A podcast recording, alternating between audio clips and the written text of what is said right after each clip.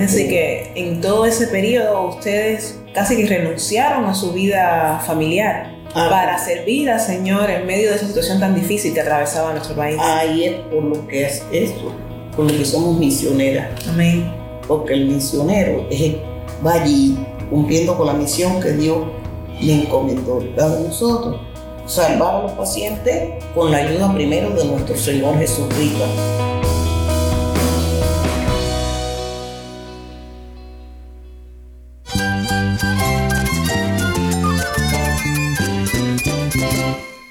Cristo es la esperanza. Cristo es mi Señor y mi Salvador. Cristo ha transformado mi vida. Cristo es la viña. Separado de Él, nada puedes hacer. Cristo es el camino, la verdad y la vida. Jesús es mi todo.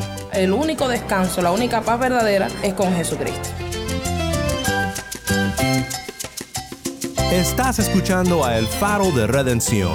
Cristo desde toda la Biblia para toda Cuba y para todo el mundo. Hola, soy el pastor Daniel Warren. Gracias por acompañarme aquí en El Faro. Esta semana te traemos entrevistas desde Cuba que el equipo de El Faro realizó en la Conferencia Nacional de Enfermeras Cristianos en Cuba. Hemos titulado esta serie Enfermeras al Servicio de Cristo.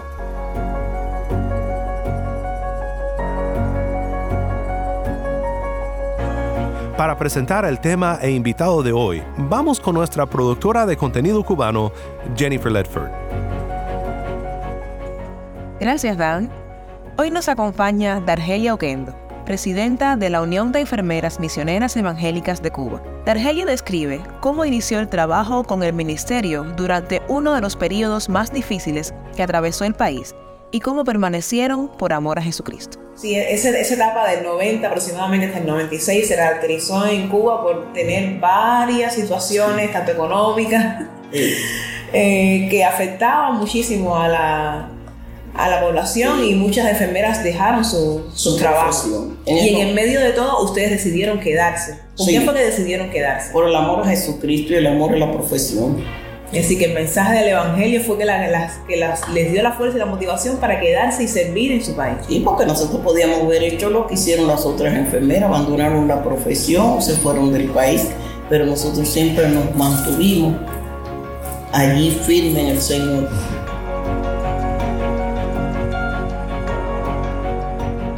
No te vayas porque en unos momentos más regresamos con Jennifer y nuestra invitada de hoy.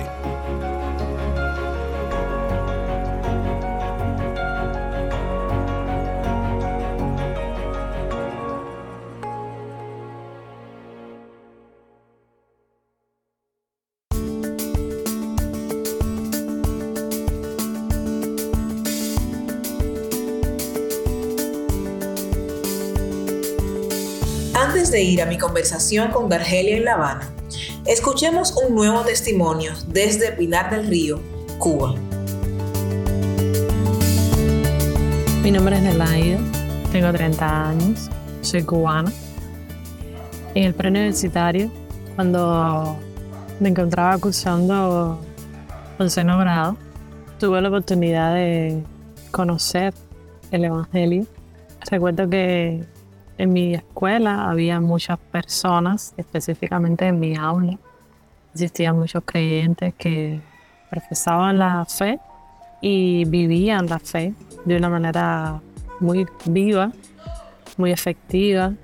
Ellos, a pesar de que en la escuela no se podían congregar, ellos se congregaban. Existía, los profesores eran muy duros con ese asunto de los creyentes, de la religión. Y recuerdo que en medio de, ese contexto yo tenía una amiga que no era creyente y nos- nosotros vivíamos y nos relacionábamos como amigas adolescentes, pero cuando entramos de, la de las vacaciones, ella había comenzado a ir a una iglesia. Y entonces yo pues vi todo, su, todo el cambio que ella había experimentado. Eso trajo a mí muchas preguntas. Y también veía como los demás amigos también la, la excluían de alguna manera. Eso trajo, por supuesto, muchas dudas, pero me hizo ver como el Evangelio también separaba y, y hacía una diferencia del mundo a los que comenzaban y a los que iban eh, uniéndose a la fe. Yo quizás por haber ido alguna vez a la iglesia en mi niñez, quizás por haber sido expuesta ligeramente al Evangelio, yo tenía un conocimiento sobre Dios, sobre lo que era bueno, sobre lo que era, malo, sobre la mentira. Y fue este contexto del pleno universitario de mi amiga recién convertida que hizo que yo me cuestionara si realmente lo que yo había vivido en una niñez muy poco, muy pequeño, era real ahora, que lo estaba viviendo un poco más intenso.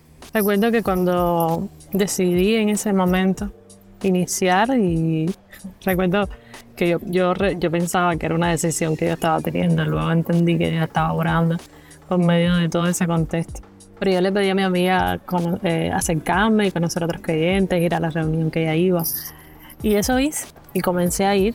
Y luego ese día seguí yendo, porque evidentemente los creyentes eran muy cálidos, el Evangelio hacía que ellos me, me brindaran amor a pesar de que no me conocían y fue una experiencia maravillosa. Continué yendo y continué creciendo. El crecimiento fue muy acompañado por estos jóvenes que estaban cerca de mí, estudiantes como yo, pero que amaban al Señor y que querían servirle, orar. Teníamos tiempos de orar, tiempos de leer la Biblia, tiempos de contar nuestros testimonios, de animarnos y de comer, reír, eh, dormir, eh, todo el tiempo. Compartíamos cosas eh, bien sencillas, pero bien buenas. Y luego, recuerdo que un día el Señor en mi cuarto, en mi cama, al tiempo, no recuerdo qué tiempo habrá pasado, pero al tiempo, yo entendí en mi cama, en mi cuarto, entendí cuán pecadora iba era y cuánto necesitaba a Cristo. Y recuerdo que esa noche yo lloré mucho y se incliné toda mi vida, todo mi corazón delante del Señor y le dije que yo quería que Él me, me ayudara porque yo no podía hacerlo. Y luego de eso um, continué en mi preuniversitario, ahora compartía las luchas con ellos y las batallas con ellos hasta el día de hoy, en que le agradezco mucho a Dios ese día en que decidí comenzar a ir a una reunión con los creyentes.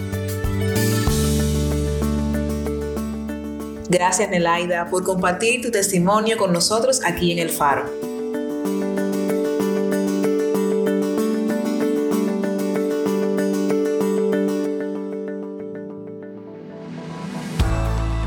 Ahora vamos a mi conversación con Dargelia Oquendo, presidenta de la Unión de Enfermeras Misioneras Evangélicas de Cuba en La Habana. Dios a todas las personas que nos están escuchando. Mi nombre es Jennifer Ledford y esto es El Faro de Redención. Quiero darle la bienvenida a una hermana muy especial. Ella es la presidenta de la Unión de Enfermeras Misioneras Evangélicas de Cuba. Su nombre es Dargelio Kendo Abreu y quiero que ella comparta con nosotros hoy todo el trabajo o parte del trabajo tan alto que ellas han estado haciendo como parte de esta pequeña organización cristiana. Dios te bendiga mucho, Dargelia. Gracias por acompañarnos en esta emisión de este programa. Amén. Dargelia, ¿por qué tú escogiste ponerle ese nombre a, la, a esa pequeña organización? ¿Por qué Unión de Enfermeras Misioneras Evangélicas de Cuba? Porque se unen todas las enfermeras cristianas en un mismo sentido. Poner al servicio de la humanidad los dones y talentos que el Señor nos ha dado. Amén. Nosotros no somos enfermeras por casualidad, sino porque Dios nos ha escogido. Somos el linaje escogido por Dios para anunciar la, la buena nueva de aquel que nos llamó de las tinieblas a su luz admirable. Y esa es la, la, la, base para poner el nombre, incluir el nombre de misioneras. ¿Y por qué evangélica? Esto me llama mucho la atención. Porque solo predicamos el Evangelio de Jesucristo. Ese Evangelio que aparece en la Biblia es nuestra regla de fe. Se enfoca en el mensaje del Evangelio. 66 libros de la Biblia, los 39 que hay en el Antiguo Testamento y los 27 del Nuevo Testamento. Somos misioneras porque nuestra misión es, bueno, la de llevar el Evangelio a toda criatura porque Dios nos, eh, el Señor Jesucristo nos dice ahí en la gran comisión, llevar el Evangelio a toda criatura. Eh, evangélica porque solo el Evangelio, amén, mediante el Evangelio que conocemos a, a, a nuestro Señor y para eso trabajamos. Y esa es la diferencia de que quizás puede venir alguna otra hermana o alguna otra persona que quiera formar parte de esta unión, pero que no tiene el Evangelio. Ah, no. En una ocasión me encontré con una enfermera que me dijo, ¿y por qué? Si yo soy santera, no puedo eh, formar parte porque yo también soy cristiana. Y es donde yo le, le digo, pero no eres evangélica porque tienes una creencia, adoras ídolos, adoras imágenes, adoras todas esas cosas. Todavía no conocía al Señor. El Señor no, no reconoce eso, es porque nosotros reconocemos al Cristo que está en la vida. Amén. Dargelia, tú me comentabas que has tenido la motivación de escribir todas las vivencias o parte de las vivencias, gran parte de las vivencias que ustedes han tenido en el ministerio y plasmarlas en dos libros que están haciendo. ¿Cómo te surgió esa idea de plasmar tus vivencias misioneras en esos libros? Bueno, cuando me acostaba, primero oraba, después me acostaba y sentía que por la madrugada una voz me hablaba y me decía, levántate y escribe. En ese momento yo me levantaba, escribía un párrafo y luego me volvía a acostar. Cuando volvía a sentir esa misma voz, volví a escribir y así fue como fui haciendo eh, el primer libro que dice eh, la, las vivencias que originaron la Unión de Enfermeras Misioneras Evangélicas de Cuba. Fueron vivencias que vivimos Eliudi, Dargelia, Ángela, otras hermanas que ya están en la presencia del Señor, otras que no se encuentran entre nosotros. ¿Y qué edad tienes ahora? Ahora, eh, 74 años, ya que en enero cumplo 75 años. Es decir, que ustedes han estado trabajando en el ministerio por cuánto tiempo? Ustedes comenzaron en el año 1990. En el año 1990, 93, hasta la fecha actual nunca hemos dejado de, de capitanear este ministerio. Argelia, en el inicio de, del ministerio de las enfermeras cristianas misioneras, me contabas que en el año 1990 fue que ustedes comienzan a trabajar, pero no trabajan primero como la unión, sino como una pequeña hermandad de enfermeras cristianas. Háblame de en qué momento histórico que afrontaban en nuestro país que ustedes comienzan a, a trabajar. ¿Cómo era el contexto que se estaba viviendo en nuestro país en ese momento? Era bastante difícil, ya que no se podía mencionar el Evangelio, no se podía predicar la palabra, no nos permitían llegar a los hospitales y hacer nuestra labor misionera. Sí aceptaban nuestro trabajo voluntariado, porque había habido en Cuba, ya había habido el éxodo del Mariel, donde muchas enfermeras se fueron del país y otras abandonaron la profesión eh, yéndose hacia otros trabajos donde podían adquirir mayor salario que el de una enfermera. Sí. Eh, luego existió otro éxodo que fue el o sea, en el periodo especial. Sí. Sí, ese- esa etapa del 90 aproximadamente hasta el 96 se caracterizó en Cuba por tener varias situaciones, tanto económicas, eh, que afectaban muchísimo a la, a la población y muchas enfermeras dejaron su, su trabajo. Y en el medio de todo, ustedes decidieron quedarse. ¿Por Sí. qué fue que decidieron quedarse? Por el amor a Jesucristo y el amor a la profesión. Es decir, que el mensaje del Evangelio fue que, la- que las, que las, les dio la fuerza y la motivación para quedarse y servir en su país. Sí, porque nosotros podíamos haber hecho lo que hicieron las otras enfermeras, abandonaron la profesión, se fueron del país, pero nosotros siempre nos mantuvimos allí firmes en el Señor. Y en ese momento, ¿cuánto tiempo ustedes trabajaban? Cumplíamos una jornada de trabajo de ocho horas en, en lo que es nuestro trabajo como tal. Luego veníamos para los bajos de la iglesia aposento alto, orábamos, para que Dios nos abriera puertas en los hospitales donde íbamos a hacer servicio misionero. Y cuando llegábamos a esos lugares siempre tratábamos de trabajar en la sala más complicada, porque no es un secreto para nadie saber que en los tres éxodos que ha habido del personal de enfermería, el del 80, cuando el Mariel, en el 90, cuando el periodo especial, y en el 94, cuando lo fue al cero, eh, no había enfermeras y un gran por ciento de las enfermeras que estaban trabajando tenían que cubrir una y a dos y a veces tres salas. No se podía dar, eh, no se podía hacer el trabajo de enfermería con la calidad que requería.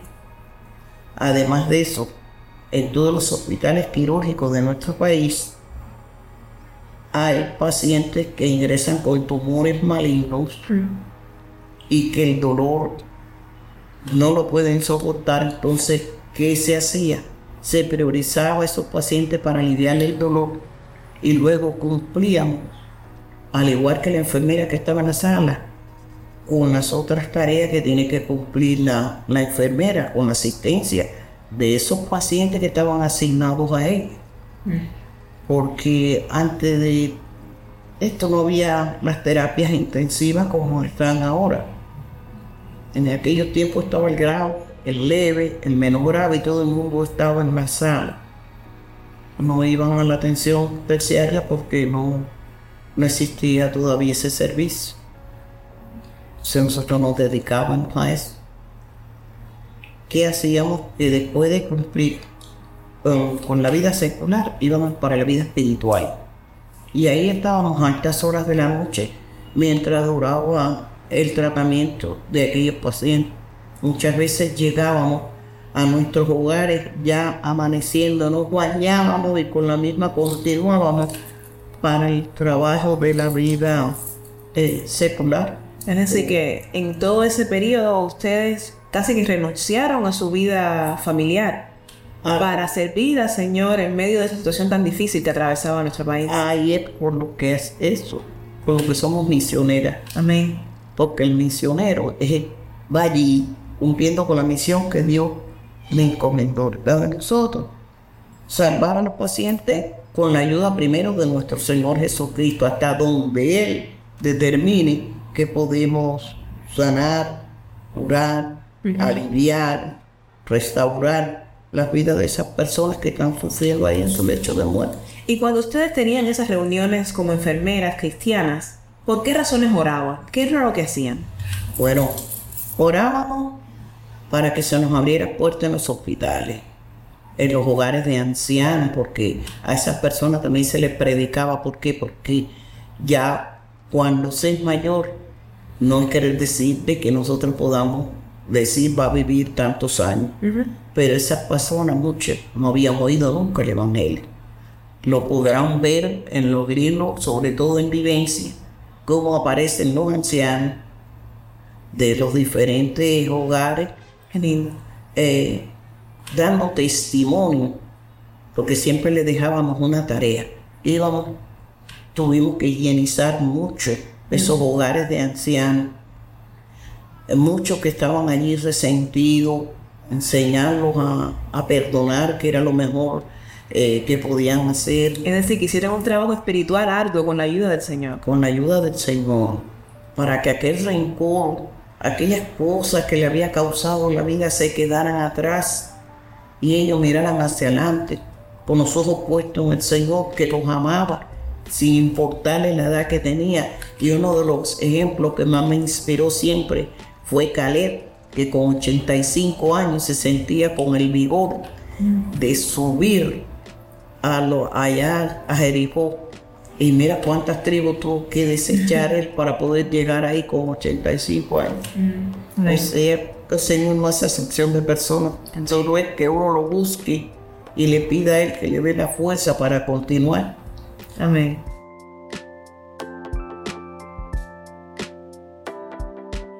En tu experiencia personal, en medio de toda esa situación que atravesaste, que decidiste servir, ¿cómo quedó tu vida eh, familiar, tu vida matrimonial en ese momento? Bueno, sostuve un matrimonio por 51 años. Mi esposo me ayudó siempre, siempre, siempre, estuvo conmigo mañana, tarde, noche, en los momentos difíciles, en los momentos de, de trabajar en la vida secular, en la vida espiritual. O sea, él también te acompañaba, o sea, era también cristiano. Sí, y él cocinaba, yo lavaba, el primero que llegaba a la casa hacía las funciones porque él también trabajaba. Y trabajaba bastante distante de La Habana, pero cuando venía y rotaba turnos. Y cuando venía, bueno, el primero que llegaba se cocinaba, el primero que llegaba se había que lavar, lavaba. Y así fuimos llevando nuestra vida matrimonial eh, de trabajador y espiritual juntos. Qué bendición. ¿Y cuánto tiempo duró su, su matrimonio? 51 años. Gloria a Dios.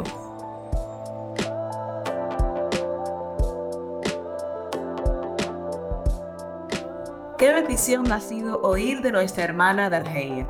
Gracias Dargelia por acompañarnos hoy en el Faro de Redención. Mañana oiremos más de nuestra hermana. Ella nos contará historias y testimonios de cómo Dios ha obrado en su labor como enfermera al servicio de Cristo.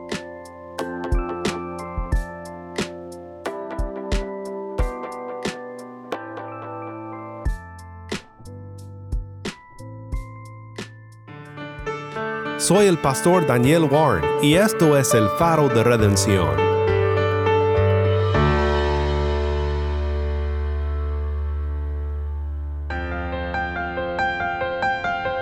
Si estás escuchando por el podcast, te quiero agradecer por tu ayuda en hacer que crezca la audiencia del faro. Sabemos que muchos han de estar compartiendo con otros sobre cómo seguirnos en el podcast en Apple Podcast, Google Podcast, Spotify o por otros medios, porque notamos la diferencia que ha hecho. Si no lo has hecho, te pido que compartas esta semana con un amigo sobre cómo puede escuchar el faro de redención en el podcast o en la página web. También estamos en WhatsApp. Nuestro número es 1786-373-4880. Nuevamente nuestro número de WhatsApp 1786-373-4880. Envíanos un mensaje de voz, nos encantaría saber de ti. Gracias una vez más por tu fiel sintonía. Para más información sobre este ministerio y sobre cómo puedes ser parte de nuestra misión de alcanzar a Cuba con el mensaje de Cristo en toda la Biblia, visita nuestra página web elfaroderedencion.org. elfaroderedencion.org.